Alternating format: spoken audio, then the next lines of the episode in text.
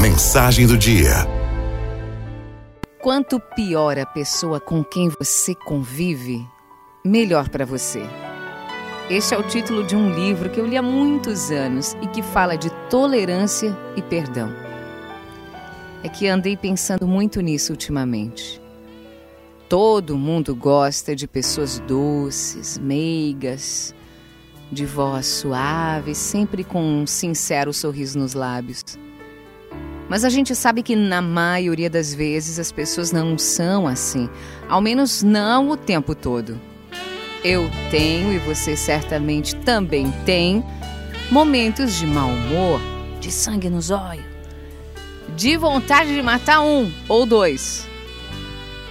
Diz a Bíblia que assim como o ouro se purifica com o fogo, é o homem purificado mediante o contato ou com o atrito com o seu semelhante. Imagine as pessoas com quem você convive no trabalho, na família, na igreja. Se fossem pessoas perfeitas, seria fácil, né? Mas daí como é que você iria exercitar a sua paciência? Como iria amadurecer?